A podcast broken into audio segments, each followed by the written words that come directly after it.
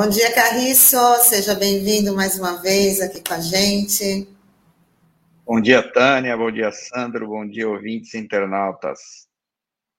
Bom, Carriço, finalmente terminou aí a história né, das 72 famílias no Jardim Piratininga, né, uma luta aí de, desde 2014, né?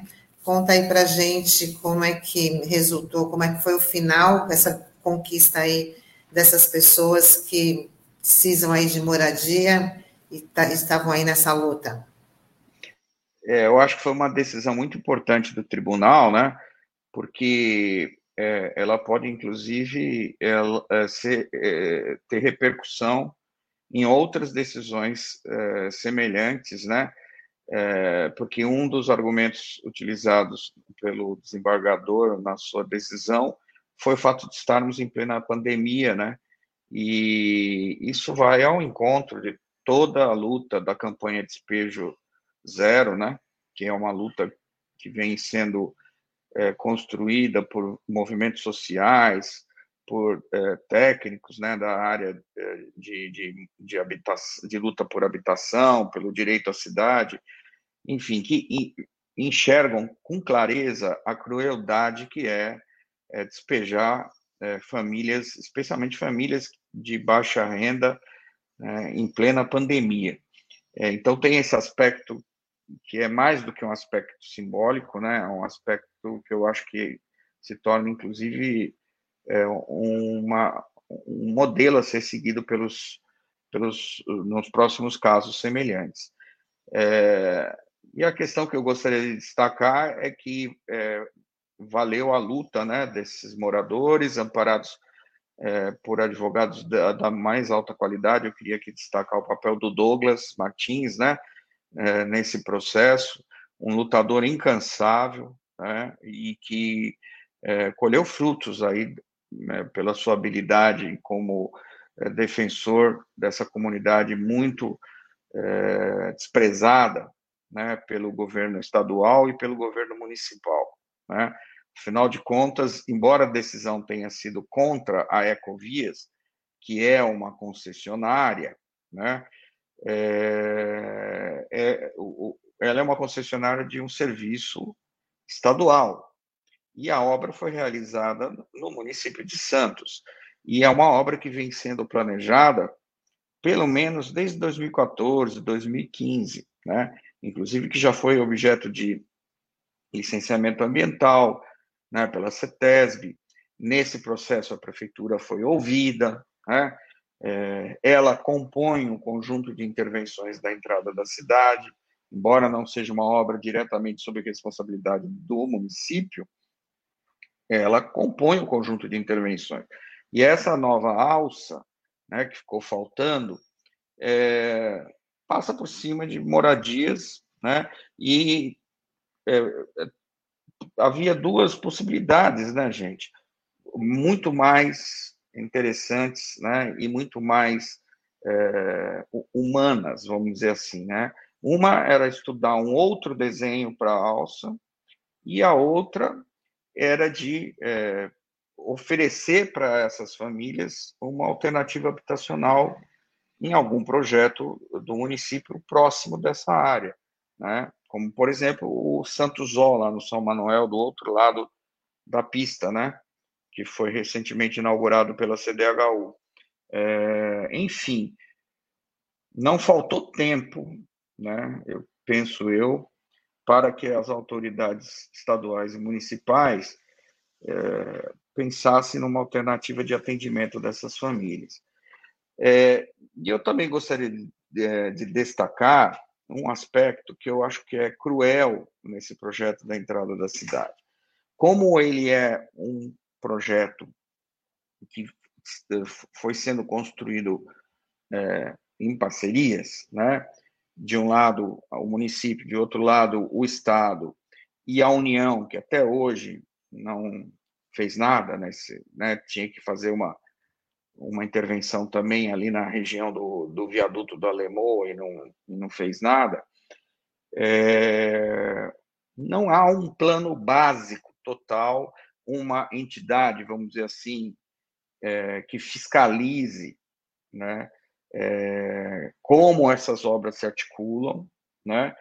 E as fontes de recursos que foram sendo obtidas, tanto pela prefeitura, né, como pelo Estado, para suas intervenções, vêm de, é, é, de, de, de, maneira que não exigem maiores compromissos sociais, né? Por exemplo, eu queria destacar que na época do PAC, do Programa de Aceleração do Crescimento, né, é, toda vez que um município por exemplo, contratava uma intervenção com recursos do PAC, tinha todo um caderno que vinha com exigências né, da Caixa eh, Econômica Federal, que é, colocava a necessidade, por exemplo, é, de atendimento social na área né, que envolvia as intervenções, e, por exemplo, se houvesse necessidade de remoções, realocações, isso precisava obter é, um, um, um, licenciamento especial por parte do governo federal, que era quem disponibilizava os recursos. Né? E era tudo condicionado. Você não pode fazer uma obra viária que atinja moradias sem também investir em habitação, né? em assistência social, integrar políticas no território, né? Como saúde, como educação, enfim. É, quando se organiza é uma intervenção desse tipo, como foi feita da entrada da cidade, tudo aos picadinhos, perde-se esse, é, é, é esse foco na questão social. E aí, é, aquilo que o Milton Santos falava, né, que o espaço ele, é, é, urbano ele é formado de fluxos e fixos, né? Quer dizer, o, os sistemas que estão de passagem, o transporte, o sistema viário, enfim, e aquilo que é permanente, né? As moradias, os bairros e tal. É, nessa lógica maluca desse projeto, os fluxos são mais importantes que os fixos, né? Então, quem está ali, é, os bairros que estão ali na, nas margens desse empreendimento, o São Manuel, a Vila Lemoa, o Jardim Piratininga, acabam sofrendo as consequências, né? Eu queria chamar a atenção, inclusive, que a Vila Lemoa, logo mais adiante, também tem moradias na área de domínio da Ecovias.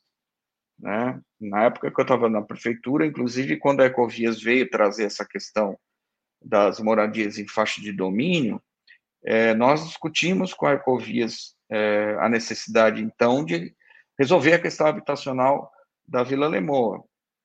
Não ouvimos mais falar no assunto, né? Fiz, fingiram que não ouviram, não deram resposta, né? Enfim, é, mas é um outro problema que lá na frente com certeza vai voltar a aparecer, eu tenho absoluta certeza, né?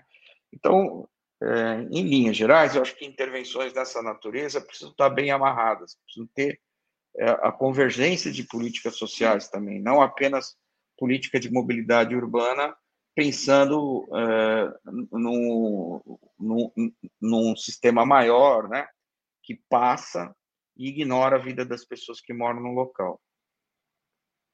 É, e o Carriço, bom dia. E é estranho, né, nessa história do, do Piratininga, né, porque eu me recordo de uma matéria do Diário do Litoral é, dizendo que até o estudo de impacto de vizinhança, né, o WAVE, feito pela Ecovias, não falava nada né, sobre essa questão da desapropriação das famílias. Né? Então também é estranha essa história. Né? E também a gente tem que relembrar que no início dessa semana também é, a prefeitura voltou ali para o Jardim São Manuel, né?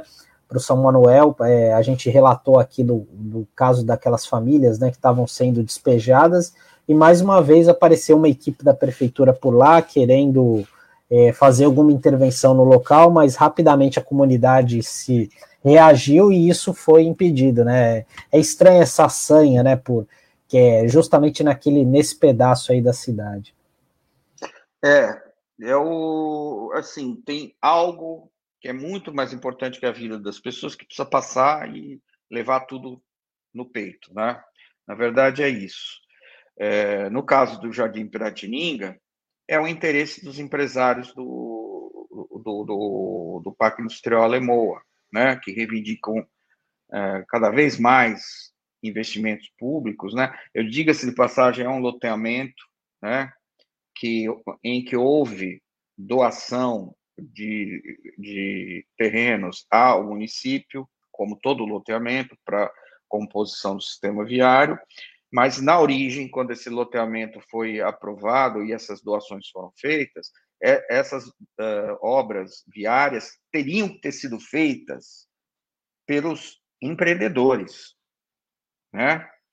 É, todo esse pessoal da AMA, por exemplo, associação lá do, do, do, da Lemoa, dos empresários da Lemoa, é, durante os anos que todos que eu estive na prefeitura, viviam pressionando né, os prefeitos de plantão por intervenções e gastos, e verdadeiras fortunas já foram gastas pela prefeitura lá no Parque Industrial da Lemoa, com obras de drenagem, pavimentação, porque o loteamento foi entregue no osso, né, gente?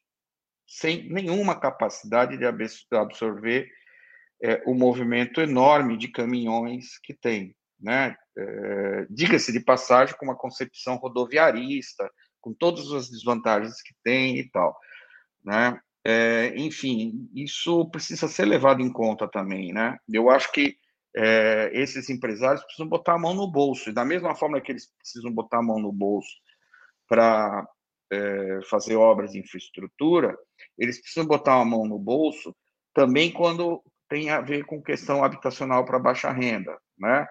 É, são empresários normalmente com muito dinheiro, né? Gente rica. E é impressionante que o governo municipal não cobra desse pessoal uma atitude social, sabe?